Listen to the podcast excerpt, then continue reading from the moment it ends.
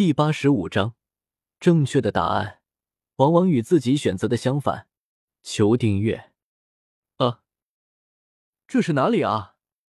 看着眼前这个无人踏足过的山谷，萧猛迷了。昨晚在半路上休息了一晚，很早就起来赶路，只不过中途想事情出了一会儿神，结果就走错路了。嗷呜！一旁的黑琳狼发出低吼的声音。像是在问：“还要继续走吗？”没用的畜生，你还有脸叫！萧猛自然听不懂他要表达什么，单一听到他的声音，脸色就黑的不行。这畜生太不靠谱了，竟然能把他带到深山老林里面来。他表示自己实在是想不通，这畜生的有多奇葩才会走到这里。要知道，这里连条路都没有。甚至无人踏足的痕迹。行了，你滚吧！萧猛跳下狼背，让他自行离去。他不敢再骑着这不靠谱的畜生到处浪了。万一要是把他带到魔兽山脉内围，那不是要他的老命吗？旋即，他召唤出大老二，骑着他从离开。我去，这不会真是魔兽山脉吧？站在高空俯视大地。竟是一望无际的山脉，一座座巍峨的大山拔地而起，宛如一柄柄开天之剑，恢宏而雄伟，带着莽荒般的气息，矗立在天地间，险不可攀。山间佳木成林，云蒸霞蔚，斗气弥漫，如人间仙境。有不少飞禽在天空盘旋，发出鸣叫。山林中偶尔传来一阵阵兽吼，摄人心魄。该往哪个方向走才能回乌坦城？萧猛头疼。大老二，你知道往那个方向走吗？萧猛带有几分希冀的问道。大老二道：“老大，上次来黑岩城，一路上都是你在指路的好吗？我根本就没记路线，而且在天空中飞，根本就没路线可记啊，只能按照大概的方向飞行，但是很容易出现偏差。”不是说鸟的方向感很好吗？而且你还不是一般的鸟类，怎么会出现偏差这种羞耻的事情呢？难道你是传说中的废物？萧猛不满道：“来黑岩城是系统给了相应的路线，只是到达黑岩城的时候，屏幕上的地图就消失了。神特么的方向感，我还小，理解不了这么高深的问题。”大老二表示自己不想跟他说话，于是选择沉默不语。结果可想而知，被肖猛狠狠的揉捏了一顿。肖猛向系统索要回家的地图，结果系统根本就不鸟他。那就按照大概的方向飞吧。肖猛叹了口气，直接躺在大老二的背上，这样一来，别人就看不到他了。那我们还得返回当初在黑岩城降落的地方，要不然我也不知道该往哪个方向飞。”大老二说道。萧猛的脸色一下子就黑了下来。“那就先返回黑岩城吧。”萧猛再次叹气，想想以大老二的速度，很快就能到达黑岩城，耽搁不了多长时间。可是我不知道黑岩城在那个方向，这叫我怎么飞啊？大老二弱弱的说道：“萧猛犹如遭了一次五雷轰顶，只感觉整个人都不好了。哈马屁的！萧猛沸腾，但更疼。出了黑岩城，他都是骑着黑灵狼赶路，在他体内沉睡的大老二自然不可能知道返回去的方向。可这叫他该如何是好啊？大老二，你随便选个方向飞吧。”萧猛随后面无表情的补充道：“顺便关注一下地面，看看能不能遇到人，好像他们打听一下正确的路线。我该选那个方向飞啊！”大老二欲哭无泪，他还这么小，就要他做如此艰难的抉择，这纯属是在摧残他吗？暗骂一句狱主不输后，他闭上眼睛，在空中来了一个几千度的大旋转。我操！你个龟孙子在干什么？想要造反啊！萧猛破口大骂，他差点被甩飞出去了。要不是他反应快，一把抓住了大老二的几根毛，方才没落下去。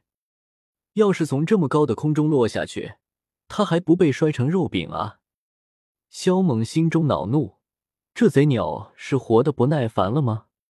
哦，转了好几圈后，大老二晕晕晃晃的停了下来，他甩了甩头，方才清醒，不再晕乎。随后他猛地掉过头来，萧猛一脸问号。这货是要干嘛呢？咻！大老二翅膀一震，化作一道流光远去。嗷！萧猛眼睛珠子都差点惊掉出来，直接傻眼了。这货竟如此选择方向。先不说方法怎样，可你特么的是不是太草率了一些？再说了，为啥不往头指着的方向飞，反而选择屁股对着的方向？肖猛回神后，伸手捂着额头。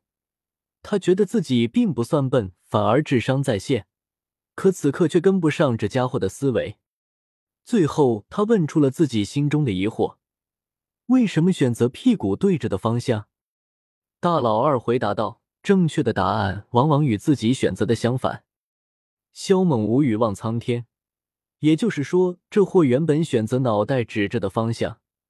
最后却往不是自己选择的这个方向飞，大老二，你真他妈的是个人才啊！肖猛感叹，要是让这货去做英语试卷，及格应该没问题。那是，大老二昂起头，很傲娇，翅膀扇动间，咻的一声就飙出去老远。大老二，你飞的方向似乎不对啊，怎么飞了这么半天还是山脉？而且这里面怎么有那么多凶厉的气息？萧猛一觉醒来，整个人都呆了。放眼望去，依旧是无尽的山脉，看不到边际。不对，不会吧？看到这无边无际的茫茫林海，大老二有些心虚。不会，我……萧猛气的身子都在打颤。这个白痴，飞了这么久。难道就没察觉到不对劲吗？要不我们掉头回去？大老二试探性的问道。掉你大爷的个头啊！你都飞半天了，再掉头回去，天就要黑了。萧猛咬牙切齿，恨不得拳脚相加，打他个半死。他，萧猛甩了他一巴掌，咬牙骂道：“自作聪明的傻缺，瞧你选的这什么狗屎方向！”去你娘的！正确答案往往与自己选择的相反。你大爷的！先前还夸我是人才呢。大老二很委屈，他就知道选择错误的方向后，这货肯定会将责任都算在他的头上。那我继续往前飞，继续往前飞。萧猛深吸了口气，他就不信自己会运气这么糟糕，前往的方向会是去往山脉内围的。天黑了，萧猛的脸也黑了。下面还是一望无际的林海，而且下方还传来些许让人毛骨悚然的凶厉气息。真是一路走到黑啊！萧猛面无表情的抬头看了看天空，返回去等于浪费了两天时间。万一相反的方向也不对呢？万一继续往前走，用不了多久便能出去了呢？要是不返回去，万一……萧猛有种崩溃的感觉，这山脉到底是有多大啊？为何大老二都飞了这么久还飞不出去？找一座山峰歇息一夜吧。萧猛很无语，今天只是走了走神，结果就搞出这么多事情来，纯属是无妄之灾。第二天天还未亮明，萧猛又继续赶路。啊！这到底是什么鬼地方啊！萧猛简直要发疯了，一路飞行，看到的还是山脉，连一个人影子都看不到，而且中途还遭受到了好几波飞禽的袭击，都想吃掉大老二。为此，萧猛还受了伤，成百上千的飞禽，他根本就应付不过来。直到第二天中午，眼前的场景终于发生了变化。然而，看到前方的环境，萧猛直接跪了，双手抱头，无语到了极致，在极致。特么的南辕北辙啊！